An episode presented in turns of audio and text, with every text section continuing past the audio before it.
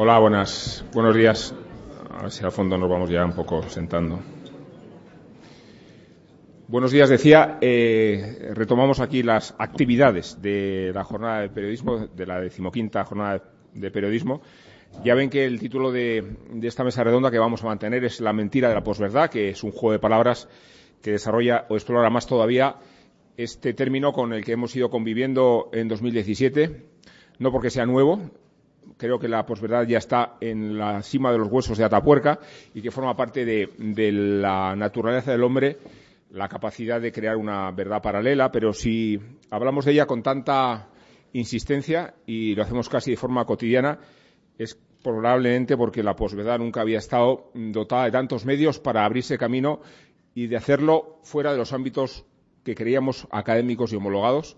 Por eso está bien que en esta mesa haya representantes del mundo de la universidad, como María Martínez Bascuñán, y de la prensa, como Francisco Rosell, que es director del Mundo, como Monserrat Domínguez, que dirige el Huffington Post, y como se ve más, que es corresponsal de La Vanguardia. Decía que, que la posverdad forma parte de la naturaleza humana, está en su forma de expresión más antigua y más remota, pero que las redes sociales y los caminos de comunicación alternativos la han colocado en un ámbito eh, descomunal en su capacidad de influencia y de dirigir muchos de los debates que se mantienen. Hay muchas formas de definirla. Mi favorita es la que atiende a la posverdad como la verdad no tal como es, sino tal como se siente. Y introducido el sentimiento e introducido la emoción, eh, está claro que la razón pierde su sitio y por tanto se acentúa esa capacidad de conmover y de emocionar más que de atender a las obligaciones o al rigor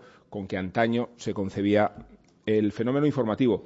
Vamos a reflexionar sobre eso y quiero preguntar a los presentes, por el orden que, que queráis, si los medios de comunicación hemos perdido la capacidad prescriptora que teníamos antes y si precisamente porque la posverdad se abra camino por canales eh, no homologados, luego podemos desarrollar esta idea de qué es no homologado, si eh, hemos tenido alguna responsabilidad, precisamente los medios de comunicación, en haber perdido el liderazgo o, o, el criterio o la capacidad de homologar cuando una noticia lo es y cuando no lo es, por el orden que queráis, por el criterio que prefiráis.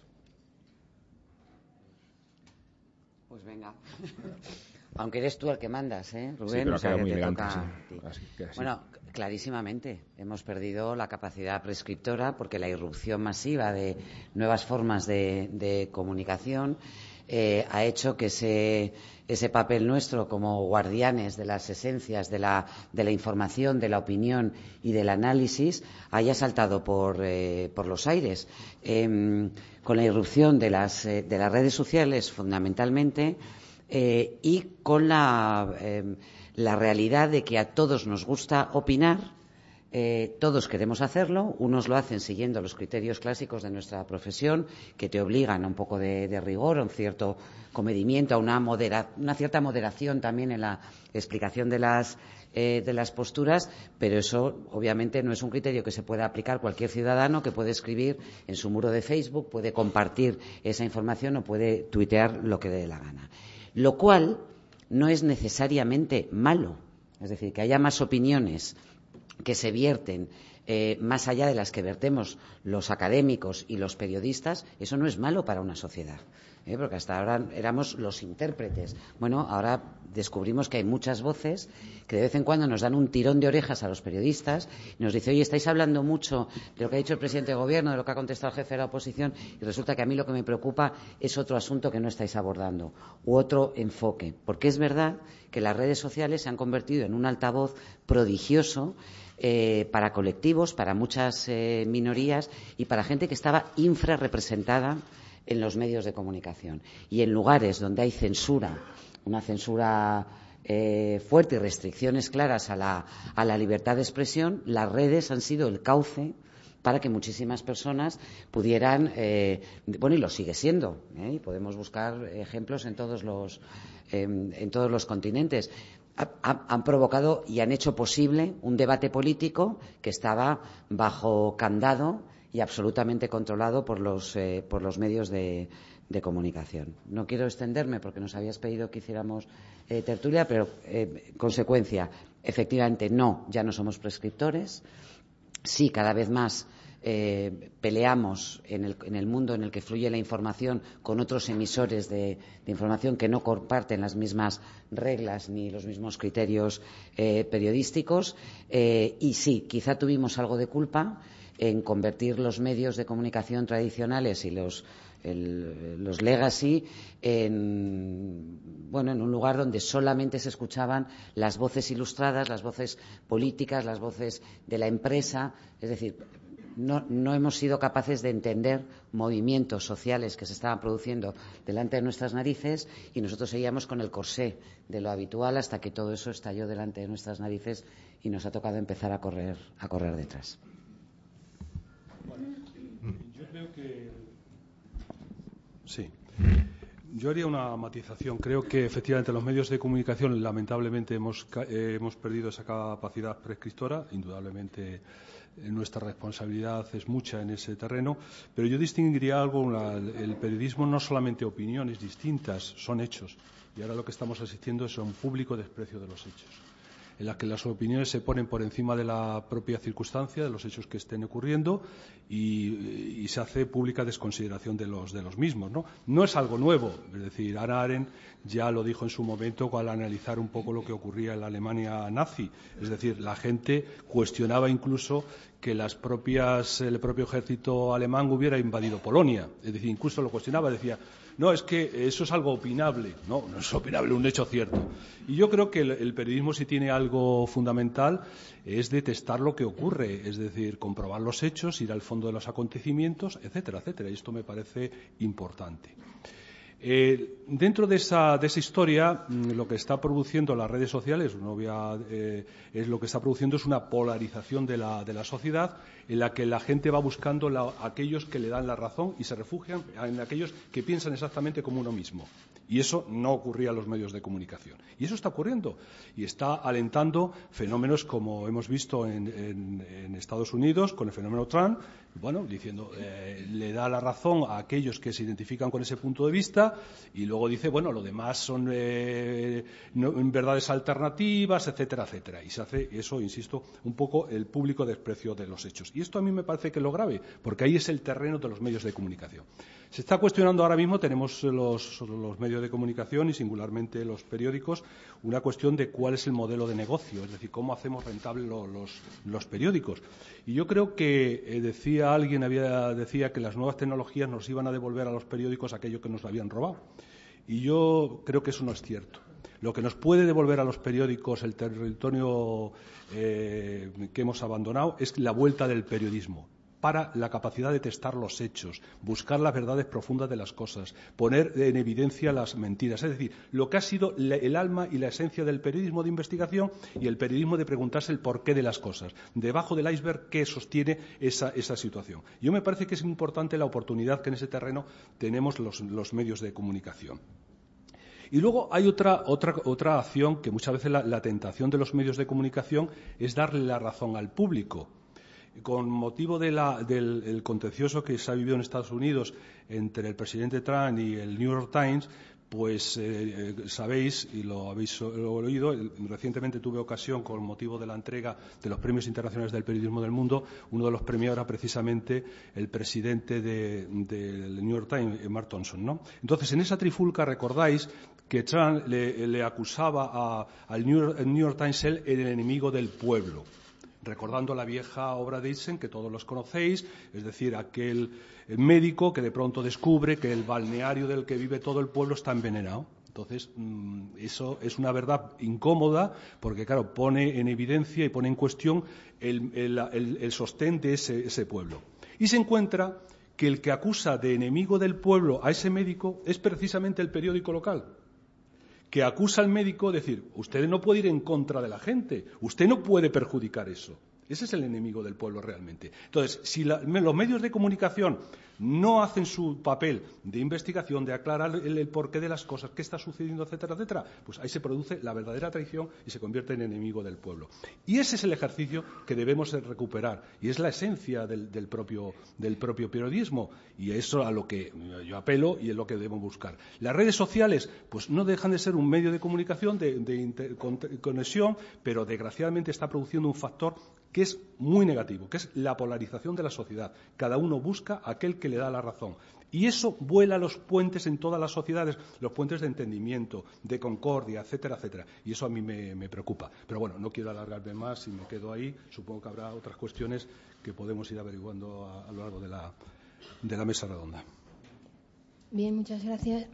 Em, yo creo que es importante, antes de comenzar a lo mejor a debatir si cuál es el papel de las, de las redes sociales en la conformación de la opinión pública y es una cuestión importante porque esto está vinculado directamente con el corazón de la democracia, la formación de la opinión pública y la fragmentación del espacio público conduce de alguna manera a la desaparición de un espacio común y por tanto donde no hay un espacio común tampoco hay política.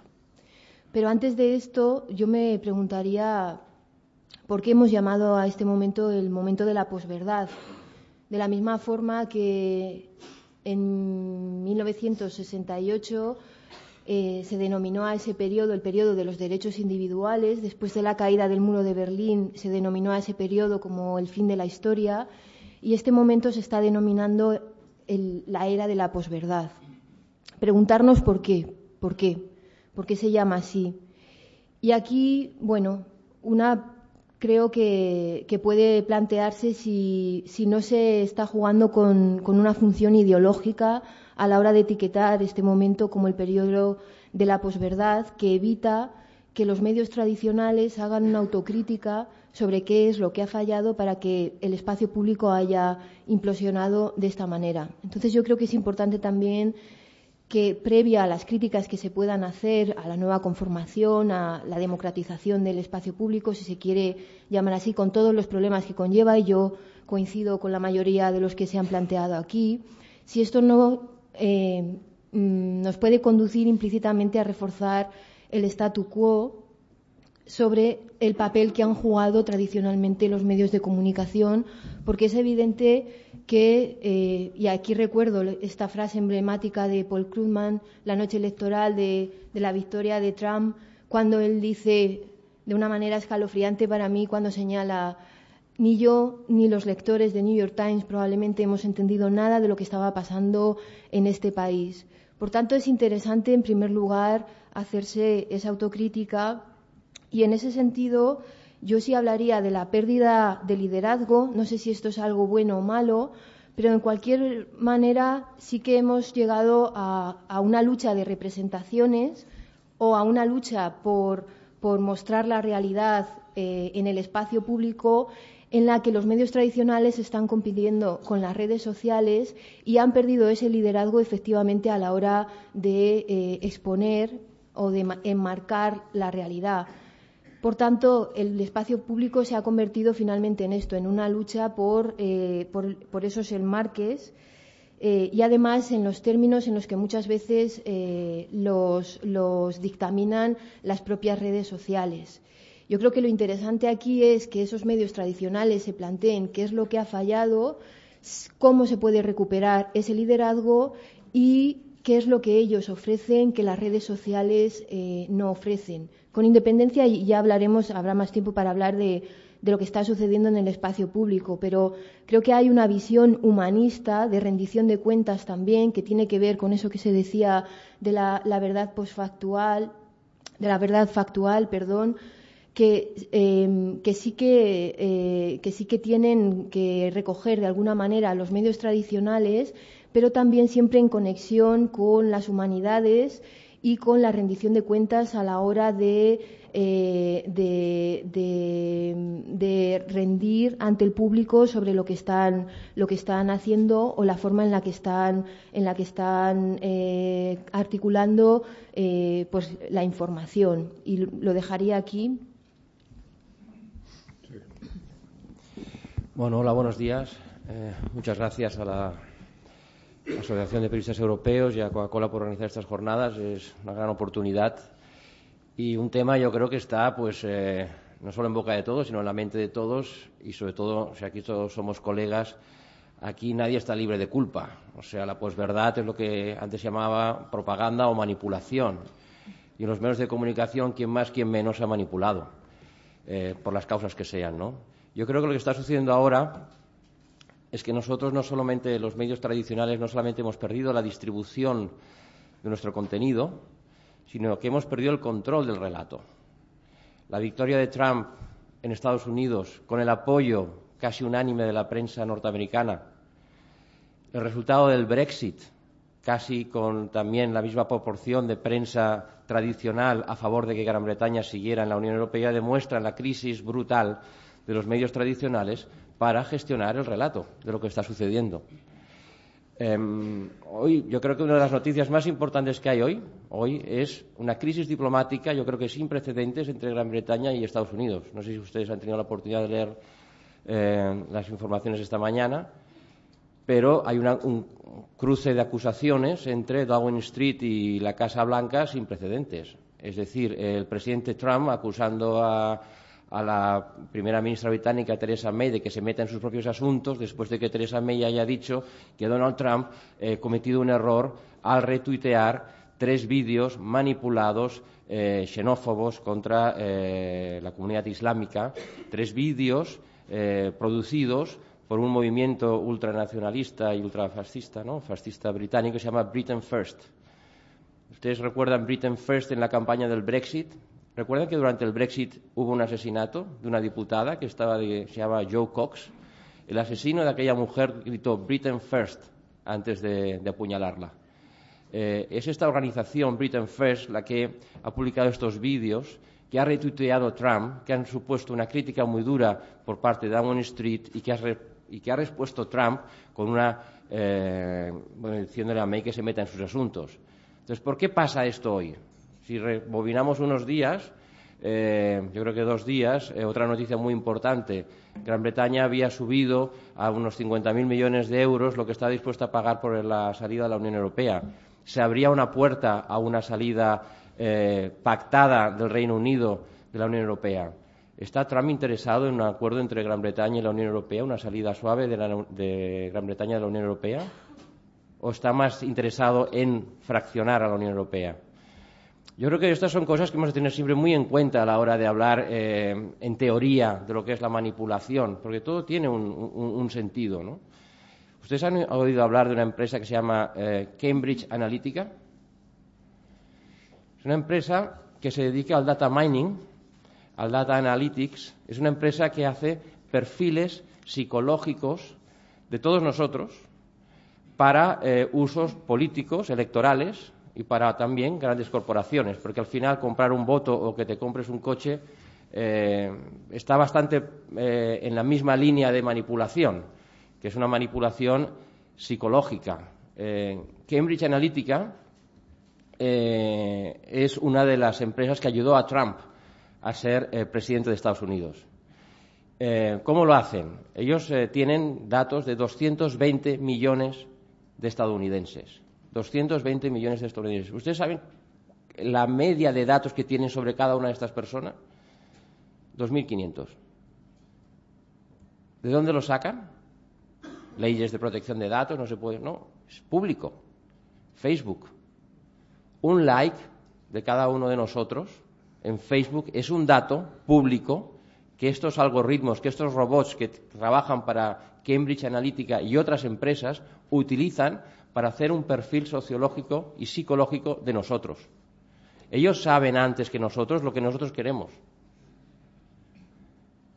Estos 220 millones de personas con estos miles y millones de datos caben en 5.000, ellos han, determinado 5.000 lo que llaman datasets, que serían como segmentos de información, ¿no?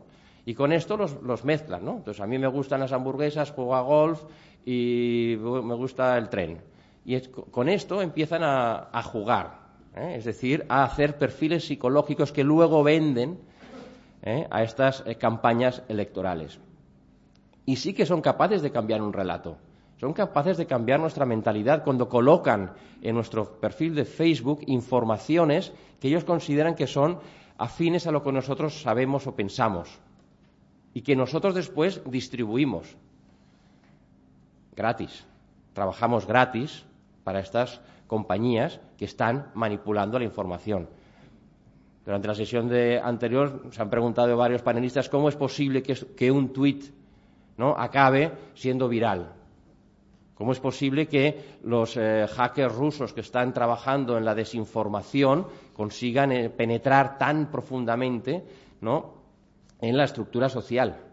Bueno, pues es por esto, porque hay estas herramientas que lo permiten y son legales. Cambridge Analytica está siendo investigada en el Congreso de Estados Unidos por diseminar información falsa de origen ruso durante la campaña electoral. Pero ¿quién hay detrás de la empresa como Cambridge Analytica? Ustedes han, bueno, ahí Robert Mercer es su el máximo accionista. Ese es un científico que trabajó mucho con inteligencia artificial, que luego pasó al mundo financiero, que creó un hedge fund, que es un fondo de alto riesgo, con una rentabilidad anual buenísima. Él se autovende como que es capaz de daros una rentabilidad anual del 71%. Es multimillonario y es uno de los principales, o si no el principal, financiador de Donald Trump. Él es el dueño de Cambridge Analytica y están en Virginia y en otras ciudades del mundo. El vicepresidente de Cambridge Analytica durante mucho tiempo fue Steve Bannon, estratega jefe de Trump, ¿eh? Braveheart, ¿eh?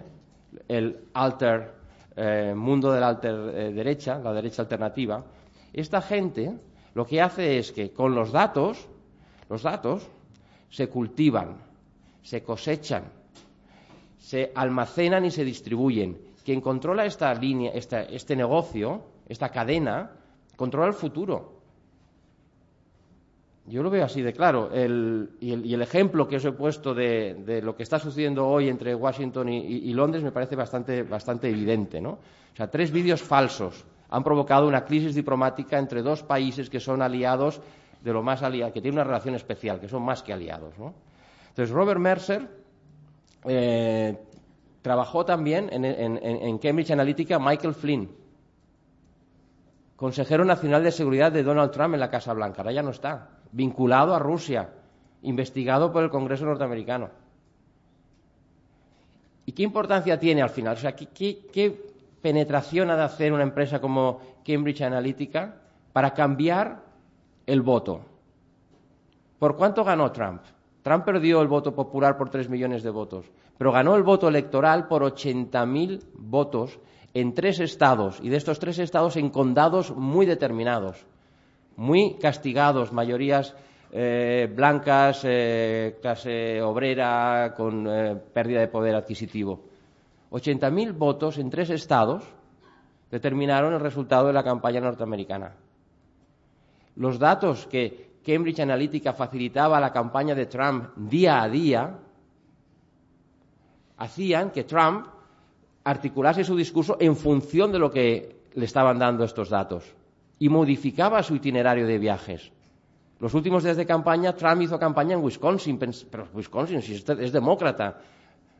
Hillary Clinton estaba alucinada. ¿Qué hace este tío en, Wisconsin? Y ganó el Estado.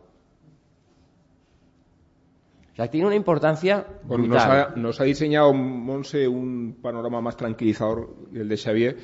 Hemos, pasado de, hemos pasado de la sociedad, de la opinión pública aseada a la distopía. Y, y, no sé, y no sé si eh, hay que matizar al respecto, primero, esta percepción de la opinión pública como un derecho natural casi pura, y, después si estamos eh, abocados a un titular que el otro día exponía eh, The Economist hablando de si las redes sociales son una amenaza a la democracia. Hmm. Si estamos entre esos dos extremos y, si estamos, ¿cómo salimos de ellos? Déjame, es que lo, que lo que cuenta Xavier es así, pero es que esto no es que esté ocurriendo en el mundo Trump, ni solamente con Cambridge Analytics.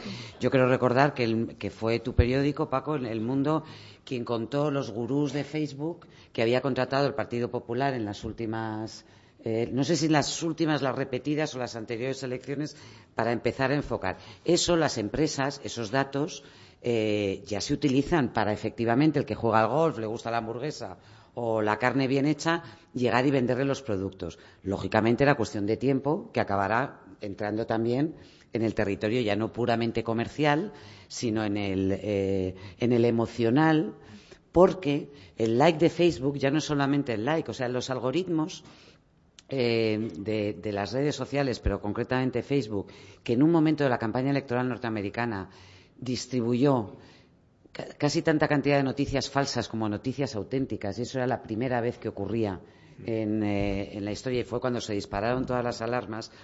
Al final, ¿cuál es el valor mayor? ¿El número de clics? No. ¿Quién comparte esa información y a dónde, a, dónde llega de nuestros grupos. Porque eso es más valioso todavía, porque eso sí que te da información. Y todos compartimos movidos por sentimientos muy básicos, que es eh, algo que te produce asombro. Tú ves una noticia y si te produce asombro o sorpresa, odio, indignación, em, admiración, esa es directamente la que vas a compartir. Y efectivamente todos esos datos se van almacenando y hay muchas empresas en muchos sitios que manejan esta información y que, por tanto, pueden segmentar no exclusivamente para la publicidad eh, comercial, sino también para las ideas. La cuestión para mí más, más grave es cómo eso nos está influyendo a nosotros, a los periodistas, a la hora de titular, a la hora de vender la información, a la hora de descartar qué coberturas hacemos y qué no, porque no porque no funcionan bien, porque no se venden bien, porque no producen engagement, que es lo que estamos todos locos por, tener en redes sociales. Es decir, no solamente un clic, sino que nuestros eh, lectores compartan esa información y se, conviertan un poco en, vendedores de nuestro, producto. Entonces, lo que yo creo que sería interesante eh, es ver hasta qué punto tratamos de, blindarnos o de qué manera podemos aprovechar todo lo bueno que aportan las, eh, redes sin caer en la gran trampa que es al final utilizar eh, esa, manera barata de producir lectores o votantes o consumidores que es apelar al instinto básico eh, para que nos lean o para que nos compren o para que nos voten. Bueno, yo creo que es muy importante evitar los espejismos. Y los espejismos quiere decir asimilar, eh, digamos, redes sociales con periodismo. No tiene nada que ver una cosa con la otra. Y hemos participado también del discurso de, eh, asimilado en el, ámbito de la política, con la eclosión de los populismos, hablar de medios tradicionales con respecto a los demás. En principio serían los medios tradicionales, eh, son los malos de turno, a los cuales se les quita la capacidad de intermediación y el ciudadano en general, cada uno, recupera el control. Gran espejismo. Porque los medios tradicionales eh, tendrán, los llamados medios tradicionales, estoy diciendo las, cabeceras de referencia, tanto en la radio como en la televisión o incluso en, los periódicos. Lo que tienes es clarísimamente quién avala esa información. Y hemos dicho, eliminemos los intermediarios. Los intermediarios no desaparecen, simplemente que unos están a la vista y otros se ocultan. Y ahora estamos pagando esas consecuencias. Es decir, esa interlocución que parecía directa, nos damos cuenta que el espacio público que tiene que ser recuperado para el debate, pues está tomado por el ruido y la, furia, eh, recuperando la, novela de Faulkner. ¿no? Y no se está mejorando la calidad del debate, ni muchísimo menos ni muchísimo menos, se está empobreciendo, se está encanallando ese debate. Y eso lo estamos pagando de manera dramática las, democracias, porque ese público, eh, al final, el debate no es eh, las opiniones sobre un hecho concreto, sino los debates se originan sobre lo que alguien ha dicho que tú has dicho que probablemente no tiene nada que ver lo que se dice que tú has dicho con lo que realmente se ha producido. Y está produciendo una distorsión grave que está afectando a la propia calidad del sistema democrático. Lo, hemos visto en, Estados Unidos, lo hemos visto en el Brexit, lo hemos visto en España en, el referéndum y lo seguimos viendo constantemente. Afortunadamente, y yo creo que es una cosa muy positiva, que los nuevos, medios de, o los medios de comunicación están recuperando, y se está viendo eh, clarísimamente en Estados Unidos, están eh, recuperando la credibilidad en el sentido de que son referentes, avalan la información que publican, dan la cara. ¿Se pueden equivocar? Claro, nos equivocamos. Es decir, eh, eh, una emisora de radio que está emitiendo las 24 horas del día, un periódico que hace sus ediciones eh, cada día, incluso ahora con la web, cada minuto, etcétera, etcétera, claro que cometemos errores. Pero hay una garantía de que esa información está contrastada y si no el medio de comunicación lo pagará de forma dramática. Pero yo creo que conviene separar un poco lo que son las redes sociales de los medios de comunicación. Este, en, esta situación de crisis eh, que nos ha afectado de manera tan dramática a los medios de comunicación, hemos visto eso del periodismo ciudadano, que ha sido una de las grandes entelequias, diciendo vamos a recuperar el periodismo ciudadano. El periodismo ciudadano era que, lo que tradicionalmente eran simplemente fuentes informativas que luego el periodista tenía que confrontar, tenía que corroborar, unas eh, eran ciertas, otras no lo eran, pues se ha olvidado esa labor de intermediación del periodista, ese hacer periodismo. Ahí está la esencia del periodismo. Y eso es lo que creo que hay que recuperar. Y hay que recuperarla para, eh, em, favorecer la mejora, de, eh, la mejora del, eh, digamos, del debate, del espacio público. Porque al final, ¿qué es una democracia?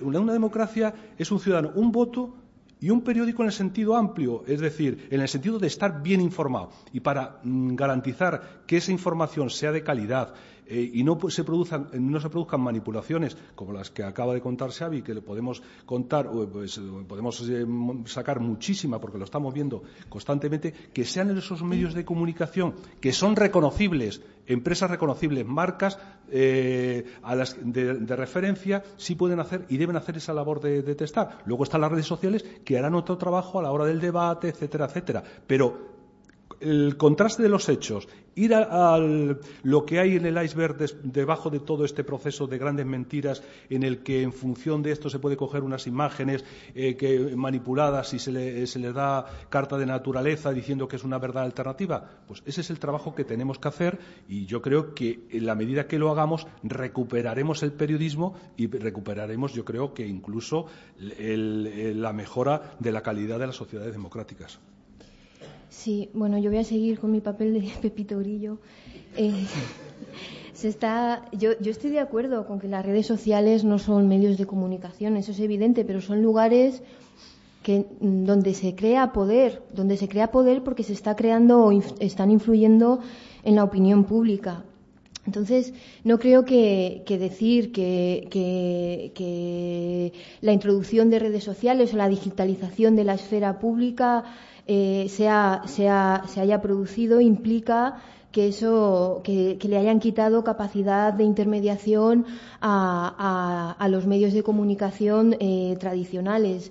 Yo creo que el problema de la desintermediación no tiene que ver con algo que se ha robado a ellos, que tenían legítimamente, sino que es, un proceso progresivo de pérdida de autoritas.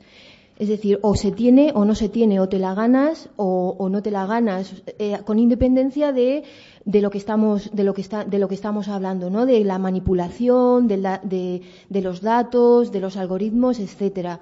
Quiero, eh, quiero que esto también quede claro, ¿no? Que, que, que, el proceso de intermediación tiene que ver, o de desintermediación tiene que ver con esa pérdida sucesiva de autoritas que no ha pasado solamente en los medios tradicionales de comunicación, también en la universidad los profesores lo estamos experimentando. Cuando te pones a explicar una, cualquier autor, a Maquiavelo, y de repente eh, te pones a dar fechas, un alumno que tiene su ordenador, su portátil frente a él y está tomando notas con su portátil, te puede corregir. Te puede corregir porque te has equivocado en esta fecha. O te puede decir, no, profesora, se está equivocando porque lo estoy mirando en Wikipedia. Es decir, que creo que esto a los profesores que un, alumno te corrija mientras estás dando clase nos está obligando a cambiar también la manera en la que se tiene que dar la clase. Es decir, que educación ya no puede consistir solamente en dar esa información, que a veces es conformarse con la información en, vez, en lugar de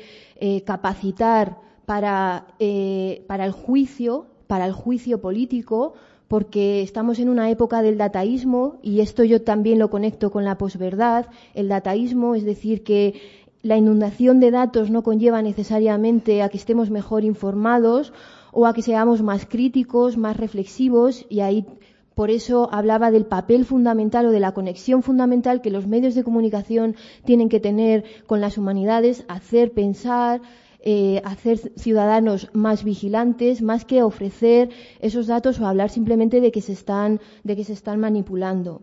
Se habla de, la calidad del debate, es cierto, y yo aquí sí coincido que la calidad del debate se ha empobrecido, pero yo creo también, eh, en lugar de liderar por qué se está produciendo esto, eh, eh, o en lugar de liderar en sentido de cómo se presentan las noticias, lo que se está haciendo es ir a rebufo de lo que se produce en los medios de comunicación.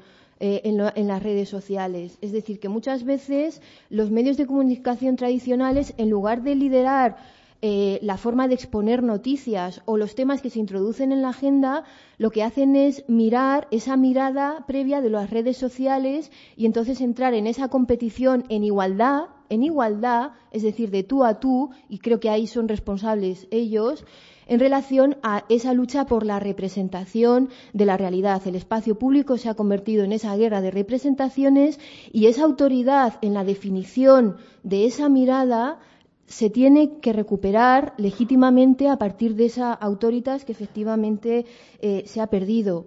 Y vuelvo otra vez eh, al tema de la posverdad. ¿Qué implica la posverdad o qué implica la defensa de una verdad en democracia? Bueno, a mí me parece también que esto es peligroso, porque Rubén hablaba de, el, derecho natural a la opinión. ¿Y qué es la democracia si no es eso? O sea, eh, la pluralidad de opiniones. Cuando hay, eh, cuando hay una verdad, entonces em, ya no se puede opinar ni se puede reflexionar porque la verdad es como la, el fin del pensamiento, es, acaba con el movimiento del pensamiento. ¿no? Entonces, normalmente, cuando, cuando se ha intentado imponer una verdad, lo que ha ocurrido es efectivamente que hemos ido a regímenes autoritarios o totalitarios. Hay un filósofo, Richard Rorty, que dice, bueno, cuidar la libertad, que la verdad ya se cuidará eh, de sí misma. con, esto no estoy diciendo que todas las opiniones valen lo mismo, ojo. Creo además que la gente no opina.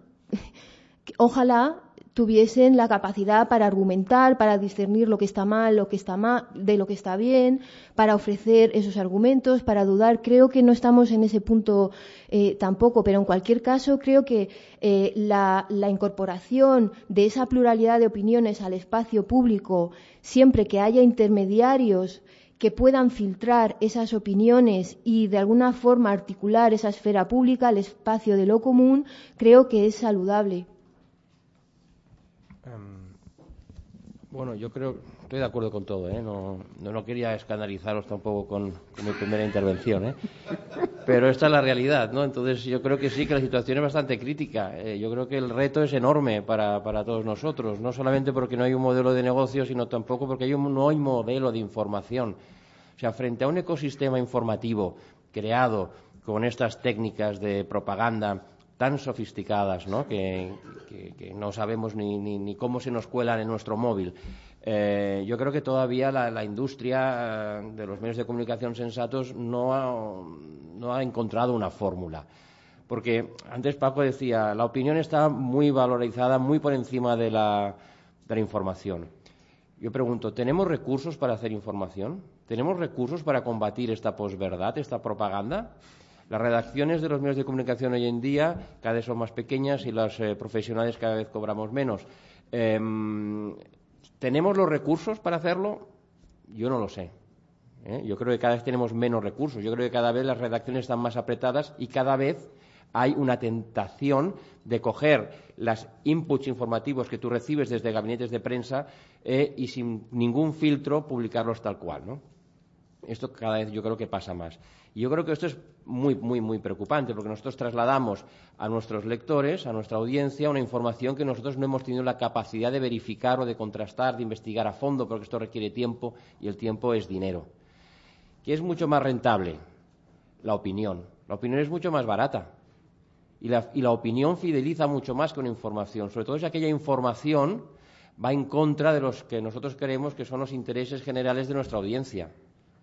Está claro que cada medio de comunicación ha de tener su subjetividad, porque esto de la objetividad y la verdad no, existe.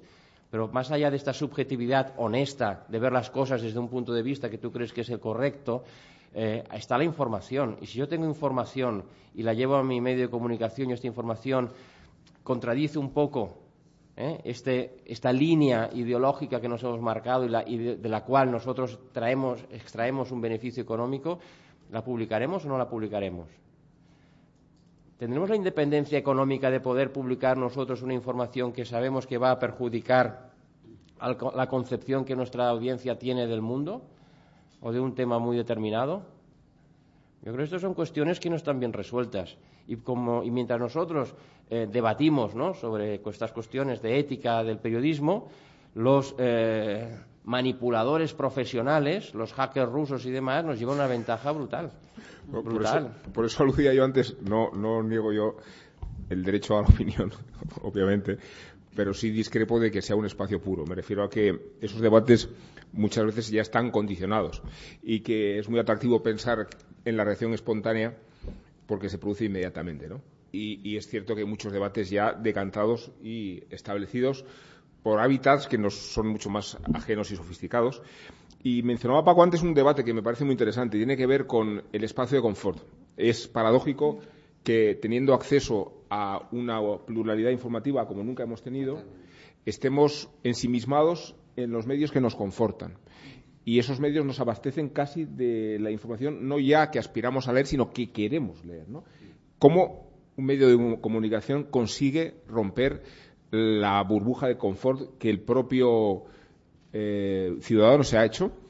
Y, Paco, también preguntarte porque decías que hay que diferenciar las redes sociales de los medios de comunicación, pero es que hay una vinculación orgánica.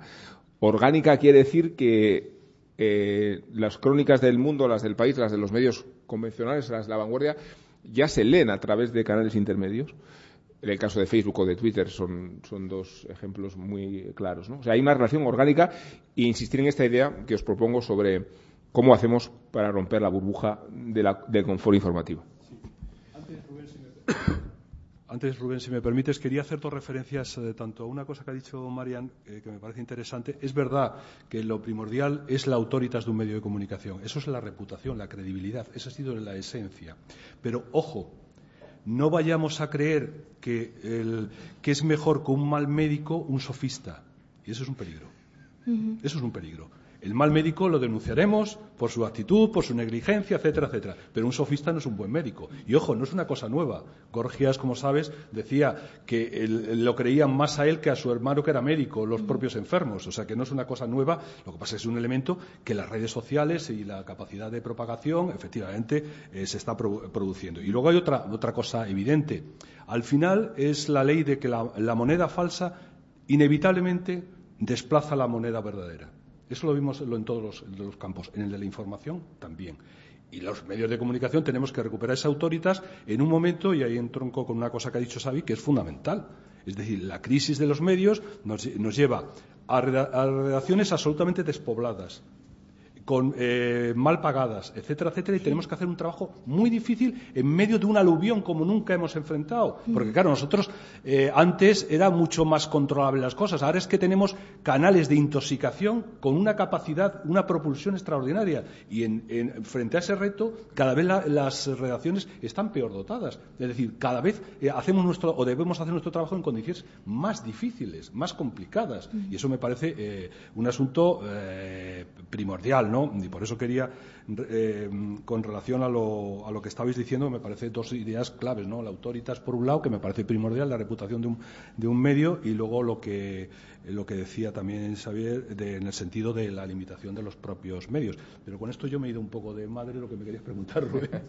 estamos hablando de, el espacio de confort, cómo conseguimos romper esa burbuja de de autosatisfacción, de ensimismamiento que, el ciudadano tiene con, lo que quiere realmente oír. Claro, ese es el problema que tenemos los medios de comunicación, que al final eh, hay muchos lectores que lo que buscan en un medio de comunicación es aquel que le dé argumentos para alimentar sus prejuicios. Pero entonces estamos abandonando nuestro campo, porque no, eso no es un medio de información. No es para tener contentos a los que te siguen, sino para darle, eh, sino para contar lo que está pasando. Si, según una definición tradicional del periodismo es decirle al poder aquello que no quiere oír, pues a veces genera cierta incomodidad tener que decir a tus lectores verdades incómodas. Pero esa es nuestra obligación, porque nos puede generar una incomprensión a corto plazo, pero a largo plazo o a medio plazo estamos garantizando esa autoritas, esa credibilidad del, propio medio, lo cual no es fácil, porque todos queremos que, eh, decir aquello quiero y que nos den palmaditas en la, espalda, pero a veces tenemos que decir verdades incómodas porque si no estamos desatendiendo nuestra responsabilidad y eso nos pasará una factura de tal calibre que muchas veces es una losa que no podemos levantar. Y eso es lo que el reto en el que nos enfrentamos los medios de comunicación en una situación de crisis económica, de cambio de modelo, etcétera, etcétera. Una situación muy, muy complicada que los profesionales de los medios nos tenemos que echar a la espalda, ¿no? A mí me me resulta curioso porque la definición. Ahora, sí. Tú definías antes la posverdad como la verdad tal y como se siente, ¿no? Yo creo que estamos ya en otra fase que es a quién le importa la verdad. Lo digo, y ya no lo digo como periodista, lo digo como ciudadanos. Es que realmente no nos importa tanto. Y hay un caso en Cataluña que lo hemos visto muy, eh, muy recientemente y que es muy llamativo, eh, porque uno de los dos argumentos que, forman parte de, todo el ideario independentista, tal como lo han desarrollado en la, campaña previa al referéndum, era uno, jugando además con el espíritu europeísta eh, profundo de los catalanes, era una independencia eh, no nos sacará fuera de la Unión Europea. Es que no hay, no hay vamos, es impensable que, una Cataluña independiente esté fuera de la Unión Europea y otra, el argumento económico, nos va a ir mucho mejor. Dos meses después, si ponemos, eh, bueno, dos meses no, eso sería injusto. Yo hablo de dos meses porque estos dos últimos han sido especialmente intensos. Pero bueno, X años y tal, nos encontramos primero que la Unión Europea no, eh, no ha reconocido la, República Catalana. ¿Cuál es la respuesta? ¿Quién quiere pertenecer a un club de, ¿cómo llama? Decadentes o, sí, decadentes. Eh, a la segunda afirmación, eh, a Cataluña le va a ir mucho mejor con la salida de empresas. La respuesta está siendo quién dijo que fuera a ser fácil. Bueno, la conclusión, teniendo en cuenta además los, últimos datos que hemos visto en, la eh, percepción de voto y en las encuestas de, voto de cada elecciones del 21D, es que el, bloque independentista sigue manteniendo un sólido apoyo. Tanto que será cuestión de, décimas o de escaños si ganan o no ganan. Luego, si, hay un argumento fundamental que se demuestra ser falso eh, y da igual, es que en realidad no nos importa la verdad, nos importa alimentar, y esto, creedme, que no es, no es, no es una, percepción desde el punto de vista periodístico, es como, ciudadanos.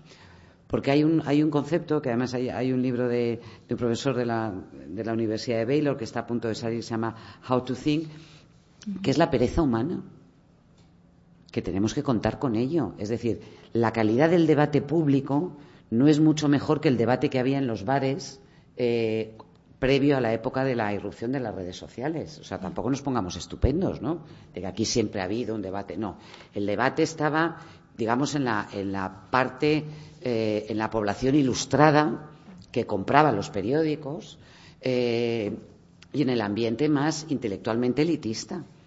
Pero lo que se opinaba en el bar y en el taxi no difiere mucho de lo que vemos en las redes sociales. Y no quiero convertirme en una defensora de, la cantidad de ruido y de furia que vemos allí, pero es que es cierto. Pero es que además, Paco, yo creo que es nuestra oportunidad. Es la oportunidad en medio del, ruido para los periodistas. Porque después de esta eh, inflamación salvaje que hemos tenido, la gente que realmente quiera una información rigurosa y contrastada, empezará a buscarla cada vez más en las fuentes. Y ahí es donde tienen las fuentes que contrastan, que son los, los medios, o a lo mejor no ya como entendíamos los medios tradicionales, habrá otras fuentes que sean también valiosas. Pero hay, hay, un aspecto que es más peligroso, o a mí por lo menos me parece más inquietante, y eso en el informe de Reuters, el último informe digital, lo, lo empiezan a detectar. Los chicos ya no leen en Facebook ya no entran en Facebook. Nuestros hijos consideran que Facebook es algo de los abuelos, de los padres, y por lo tanto no están allí. Y hablo de los hijos como de las nuevas generaciones, que son quienes tienen que continuar el debate público. Eh, ¿Cómo se está transmitiendo ahora la información cada vez más? A través de WhatsApp y a través de Messenger, que en Estados Unidos tiene una fuerza mucho mayor. Ahí has perdido completamente el emisor. El emisor ahí sí que son única y exclusivamente tu círculo de amigos, de gente que piensa como tú, que están en el mismo terreno en el que se sienten eh, cómodos. ¿Por qué la gente nos informamos? Y esto lo habréis visto, vosotros posiblemente estéis recibiendo cada vez más artículos eh, de opinión de, colegas, información que nos llega. ¿Por qué? Porque te ahorras la publicidad, que es, que es profundamente, porque, porque te ahorras toda la incomodidad de los medios que por sacar dinero de las redes te obligamos a entrar, a conectarte, a saltarte un anuncio o a tragarte cuatro vídeos antes de. Y sobre todo, digamos que estás fuera de las redes eh, habituales de, los medios de comunicación, de, los, de las redes sociales que inevitablemente te van a acabar echando el lazo para venderte luego zapatos o hamburguesas o, lo que les dé la gana. Y eso a mí me inquieta, porque al menos en las redes somos capaces de cuantificar quién están leyendo qué, qué medios eh, suben, quiénes bajan, qué información circula. Pero a través de WhatsApp o a través de Messenger o de Telegram ¿Cómo, medimos? No tenemos forma de medir, sobre todo no, no hay, porque sí que entra en un ámbito casi estrictamente privado. Y lo que acaba siendo más privado es más fácilmente manipulable y sobre todo tiene una opacidad que lo rodea eh, que a mí me preocupa. Sí, bueno, yo tampoco quiero dar la impresión de que estoy banalizando, o sea, creo o quiero ser consciente del problema que tienen los medios de comunicación tradicionales, o sea, que no eh, quiero, quiero que vaya por delante eh, ese reconocimiento. En cuanto a Rubén, cuando decías las redes no son un espacio puro, ¿no? No es, pues no, ¿Hay algún espacio purificado de poder? Yo creo que también es importante tener, tener en cuenta esto. Las, las, redes sociales es, otro espacio, yo reitero, donde se crea opinión. Yo creo que es saludable para una democracia que no sean ellas las que lideren la conformación de la opinión pública. Pero em, esto que, que, que, decía, que decía Montserrat, que, bueno, yo con respecto a, la comparación, ¿no? Yo creo que sí es interesante hacer una comparación de lo que está ocurriendo en la actualidad o las culpas que se le, pues, se le imputan a las, a las redes sociales con, con, lo que, con, lo que, con lo que eran las democracias sin ese ensamblaje eh, digital. Y yo traía unas preguntas en mi ponencia que, bueno, que hacían un poco referencia a esto. Yo me planteaba, ¿estamos seguros de que Trump ha ganado por disponer de una cuenta de Twitter? Porque esto que contaba antes Xavier eh, también sucedió con, Obama, es decir, que las grandes eh, eh, compañías de Google, Facebook, etcétera, también dieron esos datos, fragmentaron el electorado y gracias a eso Obama también pudo de alguna manera Em, articular discursos eh, dependiendo de los lugares en los que estaba, los que estaba eh, visitando. Por tanto, estamos seguros de que ha ganado por disponer de una cuenta de Twitter. Estamos seguros de que el abismo generacional expresado en el Brexit no existía sin Facebook o que los hechos eran más decisivos que las emociones en las democracias de antaño. Yo creo que también nos tenemos que plantear eh, preguntas de esta índole para evaluar e enjuiciar lo que, lo que está ocurriendo. Y en cuanto a, los teléfonos, yo sí que, sí que comparto esta inquietud, es decir, que hay un punto en el que todo el mundo tiene teléfonos móviles, el móvil ya es casi la extensión, es, es una extensión más de nuestro, de nuestro cuerpo, eh, y por ahí es verdad que circulan eh, noticias, que circulan eh, artículos, que circulan bueno, información que, están totalmente fuera de control, pero al mismo tiempo, en la medida en que, en que todo el mundo, un, porcentaje altísimo de la población ya tiene teléfonos inteligentes, eso sí que puede tener una lectura positiva en la medida en que esos artículos de opinión que de otra manera no llegaban, que estaban en prensa escrita, ahora sí llegan a mucha gente que tiene móviles, porque el porcentaje de gente que tiene móviles es altísimo, mucho más del porcentaje de gente que compra periódico en papel o incluso que va a, la web a visitar eh, esos periódicos. Por tanto, yo ahí también lo vería como un fenómeno ambivalente. Comparto la inquietud, pero quizás también se puede hacer una lectura positiva de eso. en la idea de la burbuja informativa que uno se crea? De la información a medida que nos sí, pero ¿quién, ¿quién leía toda la prensa antes de que aparecieran las redes sociales? ¿Qué persona se compraba los cinco periódicos o la prensa extranjera y conformaba su opinión eh, a partir de un razonamiento ilustrado de haber leído toda esa prensa? Yo creo que esas burbujas cognitivas eh, existen y, y refuerzan la balcanización del espacio público, que es evidente que es un problema, pero ¿hasta qué punto esto tampoco esto existía. O sea, ¿qué, parte de novedad tiene? Yo creo que la, parte de novedad la señalaba Monse cuando hablaba de, de, que a la gente parece que no le importa la verdad. Yo creo que, que, el fondo es más filosófico y me vais a perdonar, pero creo que, tiene más que ver con eso, que aunque... Eh, aunque se esté dando esa información, aunque se esté dando la verdad factual, al final la gente cree lo que quiere creer.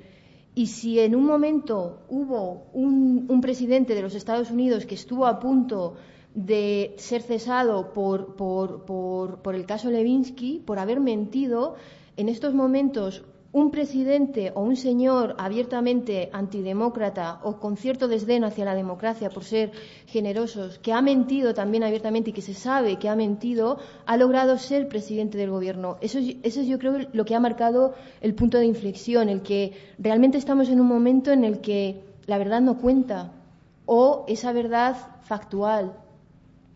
No sé. Em, bueno, sí, el, es verdad, no, la verdad, eh, no es que no cuente, yo creo que la verdad no existe.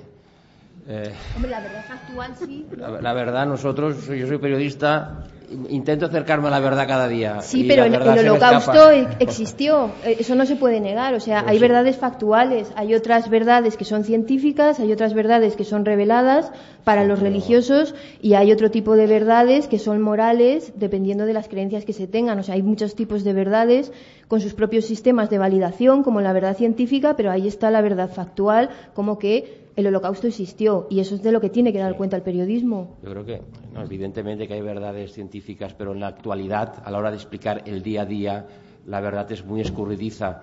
Eh, la verdad, además, se puede ocultar con, mentiras y con todo tipo de dilaciones, con manipulaciones. Eh, que no hace falta que duren mucho, eh, solamente hace falta que duren lo necesario para que yo gane las elecciones, ¿no? ¿Quién pagará el muro entre Estados Unidos y México? México. Es igual que después no lo pague, pero yo quiero, yo quiero alargar esta verdad hasta esta verdad hasta que yo pueda ganar las elecciones, pues ya me es igual. Entonces, em, yo creo que el uso de las redes, eh, o sea, en las redes hay una falsa pluralidad. Las redes radicalizan, porque nadie se mete en Facebook para buscar información. Eh, yo creo que radicalizan incluso mucho más que, ya los medios eh, muy, no sé, los medios muy marcados, de una ideología muy marcada. O sea, tú te metes en Facebook en aquellas páginas que tú crees que te van a alimentar las ideas que tú consideras que son válidas, sea la independencia de Cataluña o la supremacía racista de la raza blanca.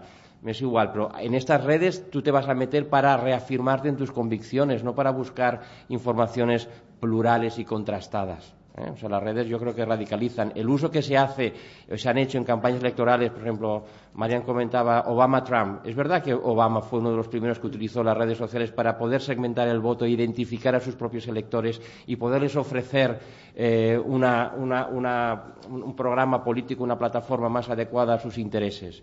¿no? Lo mismo que ha hecho Macron ahora en Francia con este movimiento En Marche que estuvo recorriendo puerta a puerta preguntando a la gente, a los franceses, qué era lo que les más les preocupaba.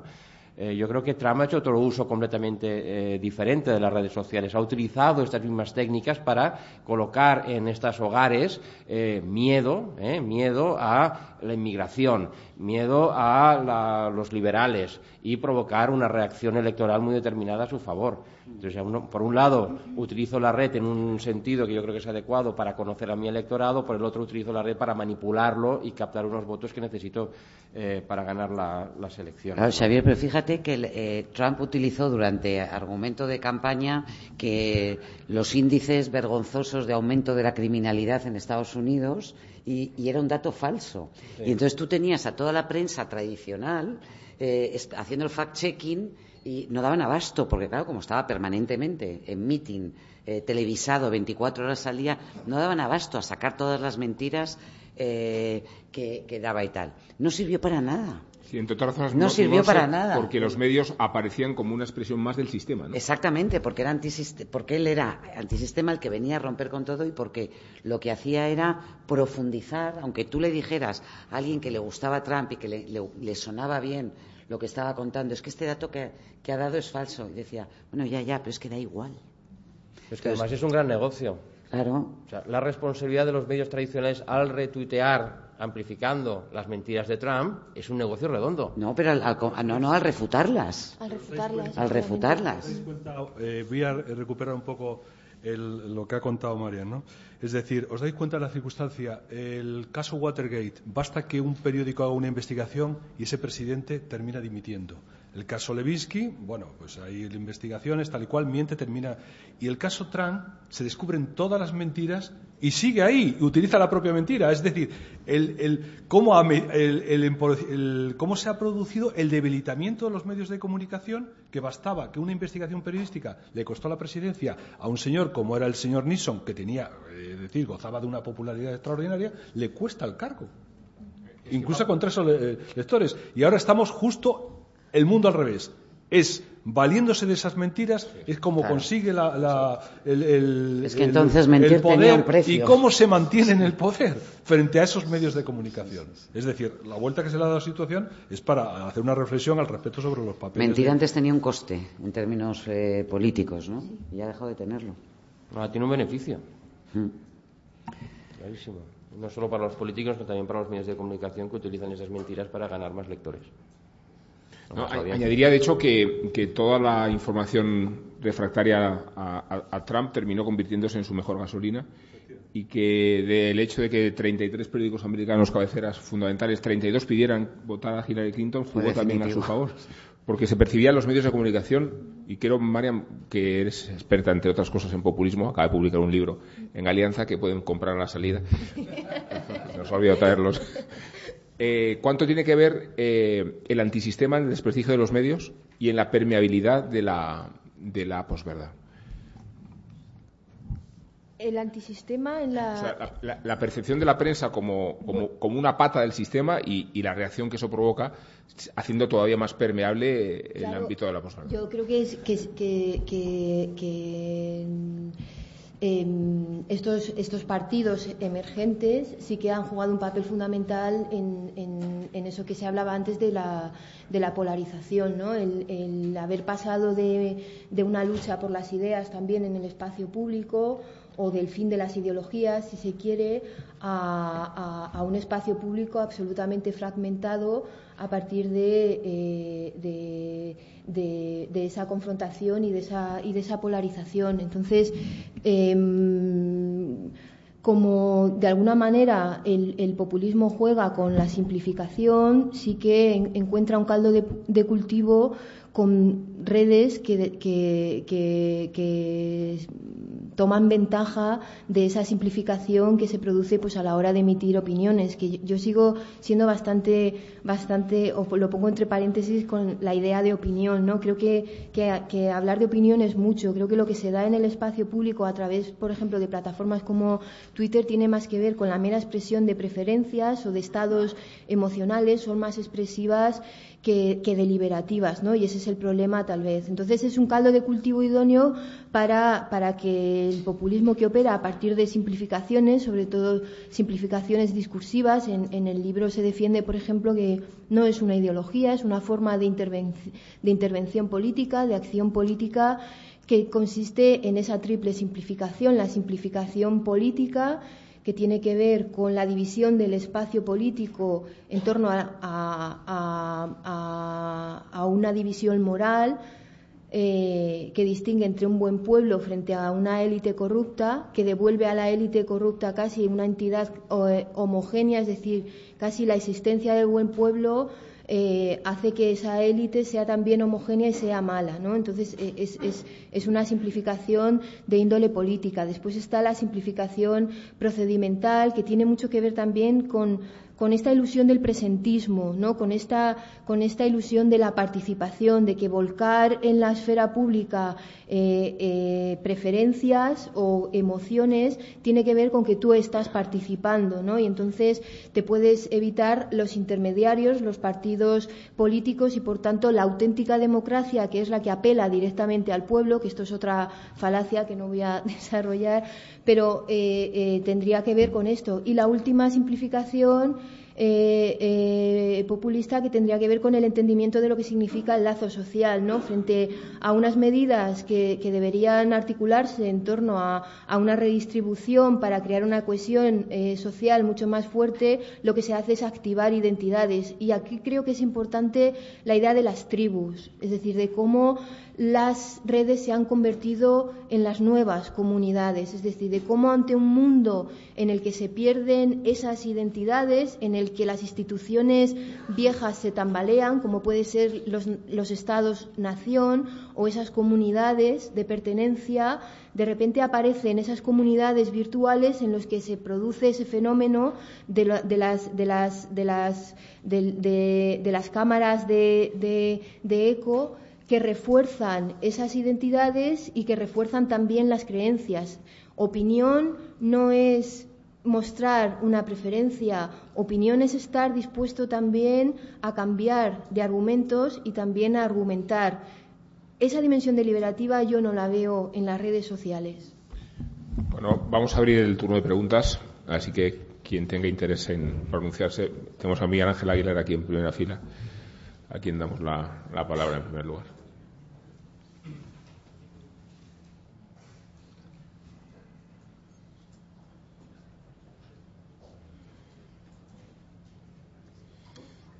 Ya, ya bien.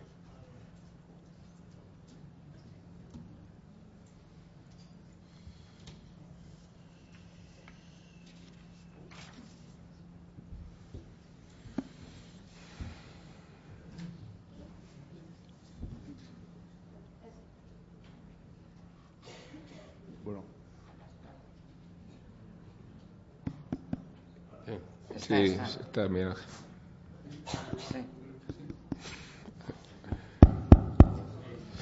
Bien. Se ha entendido perfectamente en Morse la pregunta. Eh, ¿Para quién era? Adelante. No, me ha interesado muchísimo y quiero felicitar a todos los componentes del panel.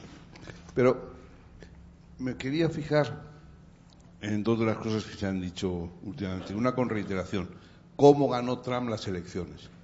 Trump perdió las elecciones. Tuvo tres millones menos de votos.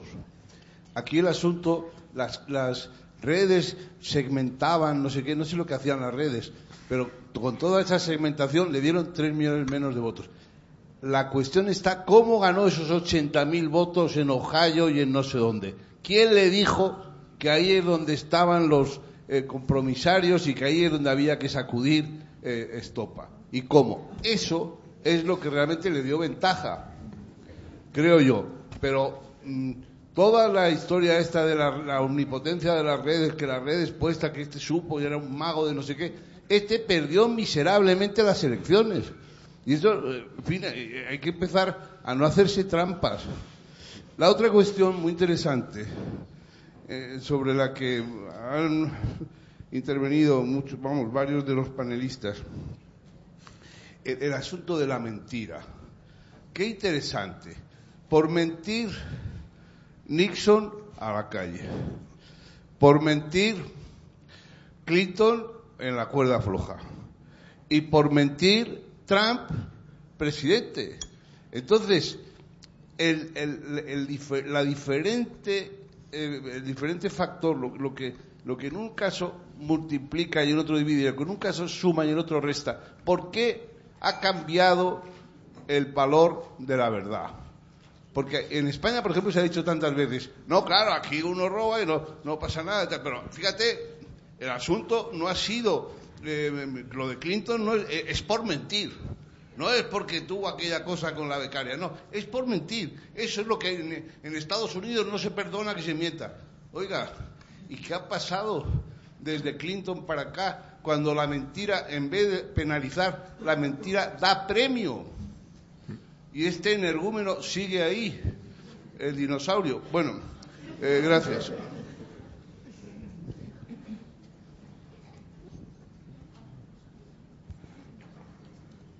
Yo creo que era una intervención autónoma. De verdad, os hemos agotado. Ahí, gracias. Es complicado preguntar después de Miguel Ángel Aguilar, pero bueno, a. Eh, Guillermo Hormigo, de ECO, la Asociación Universitaria de Periodismo. Yo quería preguntar, habéis mencionado el término populismo, ¿por qué este término se aplica solo a nuevos movimientos y a nuevas corrientes? Porque si, si populismo es simplificación, tanta simplificación es eh, el España nos roba como vamos a crear cuatro millones de puestos de trabajo cuando lleguemos al gobierno. Entonces, ¿por qué este término solo se acuña a nuevos movimientos que han surgido? Eso por un lado. Y luego, una cosa que ha mencionado María muy interesante que quería reflejarlo, si creéis que las redes solo ponen en una pantalla cuantificable unas diferencias entre medios de comunicación y opinión pública que siempre han estado ahí. ¿Cómo? si las redes ponen, ponen que se, hacen que se permita cuantificar las diferencias entre medios de comunicación, las divergencias de la opinión que intenta transmitir medios de comunicación y la, que tiene la, opinión pública en general, una diferencia que en realidad siempre han estado ahí, lo que pasa es que ahora pueden verse claramente en esas redes y es lo que crea este cuestionamiento muchas veces de las redes sociales, sin tampoco ser reduccionista. Nada, eso es todo. Muchas gracias.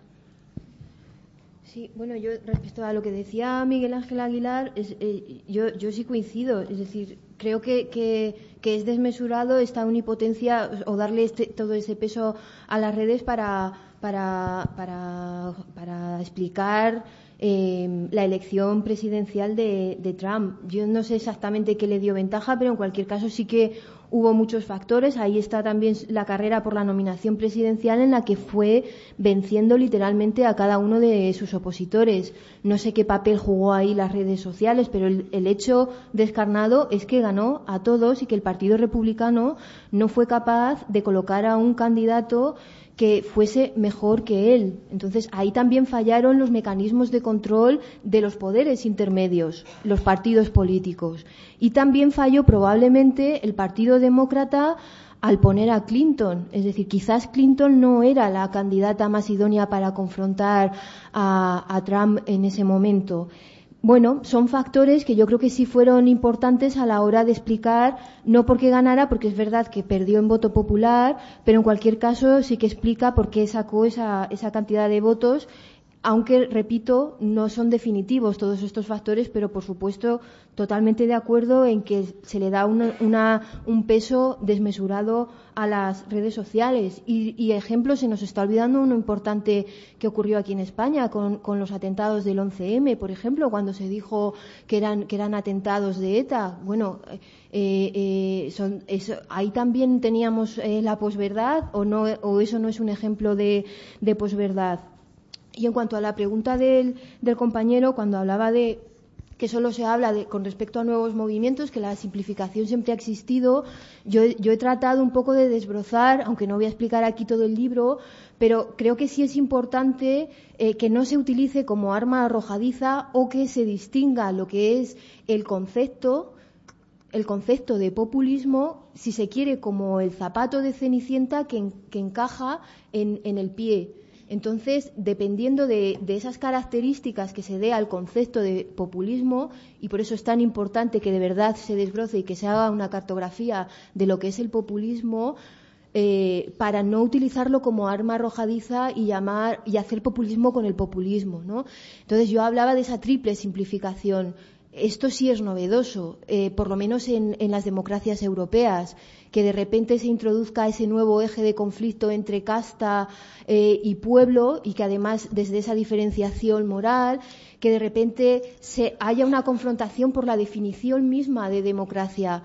Esto lo hemos visto con el ejemplo del independentismo catalán. ¿Qué es lo que ha sucedido? Pues que hemos perdido eh, eh, ese espacio común y con él el consenso básico sobre conceptos que teníamos y, que, y, sobre los que hemos perdido eh, ese consenso. y uno de ellos es el de democracia. Para unos democracia es la estricta eh, imperio de la ley y para otros democracia es el puro plebiscito cuando son indisociables. Es decir, democracia tiene que ver con, los poderes intermedios, con el elemento liberal, pero democracia también es la soberanía popular o populista que es indisociable de esos elementos que permiten que se pueda votar, entre otras cosas, y, votar bajo las reglas, bajo unas reglas del, juego. Por tanto, sí es importante definir y no, es y, no considerar esto como un arma eh, arrojadiza. Y la última pregunta no me acuerdo, quizá la puede. Eh, aludía a, si la divergencia que hay entre la opinión y las redes sociales es en realidad la que siempre hubo entre la opinión pública que no tenía vehículos de expresión y que ahora sí dispone de ellos, ¿no? No, no simplemente para aclarar algunos conceptos. El populismo no es nada nuevo. Quiero decir que el populismo es muy antiguo. El populismo, ¿qué quiere decir? Son aquellos que creen representar a la gente sin intermediarios de ningún tipo. El populismo es Catilina frente a Cicerón.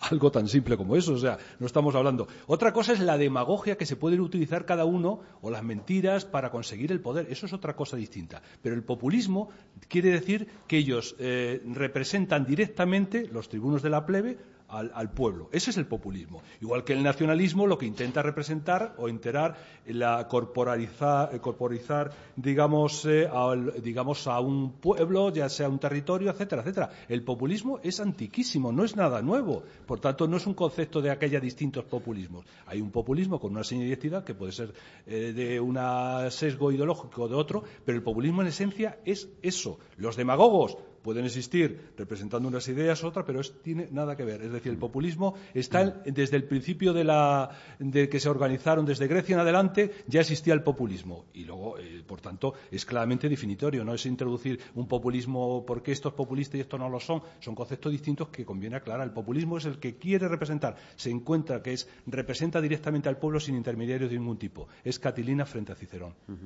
Yo, si me permites, bueno, claramente, o sea, el 11M fue uno de los ejemplos de posverdad, de manipulación eh, más claros. Previo era, todavía estaban los, eh, los primeros mensajes SMS, el pásalo y tal, todavía no había ocurrido. Las redes lo que hacen es provocar una inflamación de cuñadismo, ¿no? Todo el mundo opina, todo el mundo. Pero, quiero decir, efectivamente, bueno, desde la época de Hertz ya conocemos también cómo se puede manipular y utilizar la posverdad. Pero a mí de la victoria de Trump, lo que me parece especialmente preocupante y en general de otras cosas. Primero porque creo em, que no tengo claro que Twitter acabe eh, polarizando a la, sociedad, me, refiero a la inflamación en las redes sociales, sino que es precisamente en las sociedades más polarizadas, en Estados Unidos, en Brexit y aquí con todo el debate catalán, donde es, donde es un terreno eh, más factible para la posverdad. Y luego, de la victoria de Trump, lo realmente importante es que todos los norteamericanos que votaron por él votaron por un tipo antisistema para darle una patada al sistema y una patada a los medios de comunicación, porque habían perdido la confianza en los medios y habían perdido la confianza en el sistema político. Y, yo sé que hay una definición muy clásica y a los periodistas nos gusta mucho el periodismo es eh, contar lo que el gobierno no quiere que cuente, lo que hay y tal. Nosotros yo creo que tenemos otra labor que es tanto más importante, que ser capaces de contarnos a nosotros mismos qué es lo que ocurre, qué es lo que nos preocupa, qué es lo que está pasando. Eh, es decir, el periodismo de investigación es absolutamente fundamental, pero también es necesario un periodismo que sepa encontrar la línea de conexión y de confianza con aquellos a quienes, a quienes nos dirigimos. Entonces, si de repente los lectores creen que estamos hablando de temas fascinantes que no afectan para nada a su vida miserable, a que han perdido el puesto de trabajo, a que sus hijos no van a volver a tener el nivel de vida del que ellos disfrutaron, a la falta de perspectivas, al miedo al, inmigrante, al miedo al robot, al miedo a la digitalización. Es decir, si los medios no estamos contándole o, preguntándonos y haciendo un debate de cosas que realmente le preocupan a la gente, pues la gente acaba haciendo una peineta y vota Trump o a Trump o al, primero que se le, que se le pase por, por delante que, haga un juego o eh, simule realmente estar interesado por sus, por sus problemas. cuando pierdes la confianza como periodistas, cuando perdemos la confianza de los lectores a los que nos dirigimos es cuando, digamos, abrimos la brecha que rompe ese juego en el que el, democrático en el que los medios sí que tenemos un valor. De todas formas, conviene no confundir dos cosas. Una, efectivamente, el crédito es fundamental, la reputación de un medio de comunicación es clave a la hora de dirigirte. Pero la crisis que estamos teniendo, que también puede afectar eso, es también una crisis de modelo de negocio de los medios de comunicación. Porque, claro, se ha citado aquí en Google, se ha citado Facebook, pero ¿de qué vive Google y Facebook? De parasitar los medios de comunicación clarísimamente. Y no solamente eso, sino que se quedan con el grueso del negocio de la publicidad. El 80%, tú dices, la incomodidad de entrar en un periódico, te encuentras una publicidad, etcétera, etcétera. Pero es que estos grandes, en lo que se llama grandes agregadores, que viven de un bien que proveen otros y generan otros, son los que se están quedando con el negocio. Ese es el tema. Por tanto, hay dos, no es la cuestión de esta, de esta mesa redonda, pero sí quiero citar que no conviene confundir una cosa. el, crédito que es fundamental con el modelo de negocio que han confluido en la situación actual y que hace que los medios de comunicación no, no, es sí, sí, porque, Facebook y eso, ha eso que está haciendo, es decir, la crisis del modelo de negocio está haciendo que los periódicos, las radios, las televisiones tengamos cada vez, eh, eh, y vuelvo a una cuestión anterior, cada vez menos medios para hacer bien nuestro trabajo, porque es verdad que los medios podemos cometer errores en la búsqueda de la verdad, pero es que en las redes sociales se hace público desprecio de los hechos y eso es lo que me parece lo grave de lo que está ocurriendo. Por tanto, mm, por deslindar ambas cuestiones, insistiendo, y es la mesa que nos reúne aquí sobre la, posverdad, es la, recuperar el crédito, la autoritas fundamental en este tipo de cosas, que es volver a la esencia de lo que es el periodismo, explicar a la gente lo que pasa, por qué pasa y quién hay detrás de cada cosa. No, brevemente, simplemente sobre la victoria de, Trump, eh, que tanto molesta a Miguel Ángel. Eh, lo importante, evidentemente, que dice María, no es tanto la, efervescencia de las redes sociales, o como poder identificar dónde tengo los electores que necesito para ganar. Y son estas empresas como Cambridge Analytica que me dicen aquí, aquí y allá. Y a, estas, a, estas, a estos condados, porque hablo de condados, yo no voy a, montar una red social para un condado de Wisconsin. Lo que voy a hacer es inundar las televisiones de Wisconsin con anuncios programados con el mensaje que estas empresas me han dicho que van a tener un impacto brutal en este, en este electorado. Y a partir de aquí yo gano estos votos. Eh, un ejemplo eh, eh, aquí en España. El PP en las últimas elecciones autonómicas catalanas ganó un escaño en Lleida superó su resultado anterior en Lleida. En plena eh, ya deriva eh, soberanista, el PP fue capaz de ganar un escaño más en Lleida. ¿Por qué? ¿Por qué hizo solamente campaña en Lleida? Rajoy solo fue a Lleida. Porque alguien, alguna empresa como Cambridge Analytica, que por cierto está en España, le dijo que en Lleida, por un puñado de votos, quizás tres o cuatro mil votos, mm. tenía un escaño al alcance de la mano. Y ahí hicieron campaña, campaña eh, sobre el agua, muy importante la agricultura de la fruta en Lleida, muy importante. ¿De quién depende el agua? De la Confederación Hidrográfica del Ebro. ¿Dónde está? En Zaragoza. Es España. De que hay todo un discurso y con esto fue capaz de ganar cuatro o cinco mil votos que le dieron un escaño más en el Parlamento de Cataluña. O sea, lo que, lo que hacían antes todos los equipos de campaña, que analizaban los datos demoscópicos, pero ahora con mucha mayor eh, precisión. Exactamente. Mm. Pues toma. Me siento yo el moderador, me parece. Bueno, eh, se podría decir que, Trump no ganó por las redes sociales, pero no hubiera ganado sin ellas, ¿no? Así me anoto yo una especie de tweet que ha quedado muy simpático. Hay una pregunta al fondo y después Diego Garcedo, que lo tenemos en la primera fila, como debe ser. Hola, ¿qué tal? Elena Granados, periodista mexicana y actualmente estudiante del programa de periodismo de, Agencia F. Tengo una pregunta para los exponentes eh, que a mí me compete como latina eh, ¿Cuál es la opinión que tienen acerca de la censura que se vive actualmente en América Latina? Porque el periodista corre el riesgo no solamente de las difamaciones y las críticas en las redes sociales, sino que también eh, pierde la vida por dar a conocer la verdad, por dar a conocer la noticia. Eh, por ejemplo, en mi país, en México, los criminales se han dado la tarea de dar la pauta a los periodistas para decir qué publicar y qué no quiero saber acerca eh, de su opinión al respecto. Y además la segunda pregunta que, tengo es, ¿a quién realmente le corresponde proteger al periodista? Porque yo como, como periodista actualmente y el futuro de los, de los periodistas, pues corremos el riesgo de, de morir por dar a conocer la verdad y también corremos el riesgo de, ser difamado y, de las críticas que, que, actualmente pues vive el periodista. Gracias. Yo creo que efectivamente los periodistas son la primera línea de fuego en muchos, en muchos conflictos bélicos, pero también en situaciones como es la lucha con el narcotráfico en, México, la lucha contra la corrupción. Recientemente eh, era tiroteada una periodista en Malta por investigar sobre esto. Efectivamente, el riesgo del, oficio es ese y frente a eso, pues la lógica protección tienen que ser los, medios policiales, que muchas veces tenemos que denunciarlos porque hay cierta abierta connivencia con esas redes eh, delincuenciales y, los tribunales de justicia, evidentemente, la denuncia ante la, opinión pública.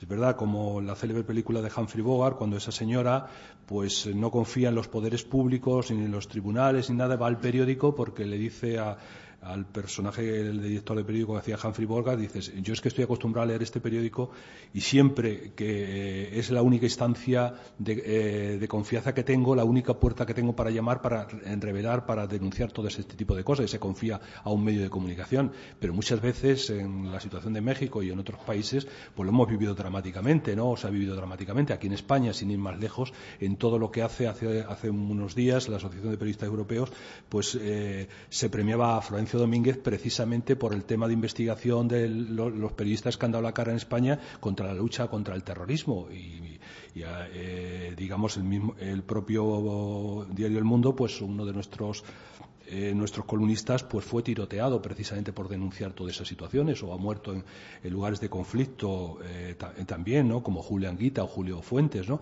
es decir el oficio de, periodista es un oficio muy muy duro muy complicado y muchas veces la, la opinión pública no es consciente de la aportación que hace a los medios de comunicación. Hoy ayer dábamos por ejemplo en el mundo una noticia escalofriante que en un mercado de Kabul, el mercado de los pájaros, pues se podía comprar a una niña eh, por, dos, eh, eh, por dos euros, ¿no? En un mercado esclavista, en, la, en plena sociedad donde están todos los medios de comunicación, se sabe todo lo que pasa. ¿Cuál ha sido el testimonio de un periodista que pudo ir allí? Desgraciadamente, como consecuencia de la crisis, los medios de comunicación en general cada vez tenemos menos medios para mandar reporteros, para investigar todo ese tipo de situaciones. Pero esa es la labor ingrata muchas veces, pero es nuestra labor de los, de los periodistas Frente a eso, lo que sí tenemos que apelar a los poderes públicos para que esa protección y se garantice la libertad de los, de los, de los periodistas. Pero claro, los periodistas muchas veces somos muy incómodos frente a esos poderes públicos que en teoría son los que nos tienen que, proteger.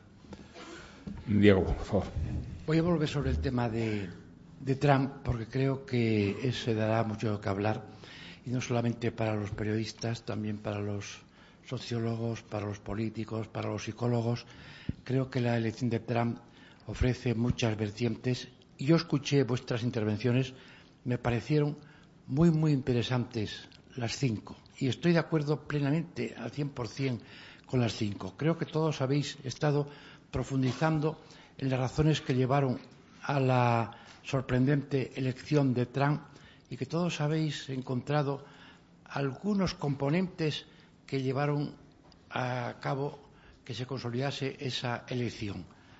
Pero quizás os habéis olvidado de una, por lo menos en mi opinión, y es la que más nos afecta a los propios periodistas, como tales periodistas.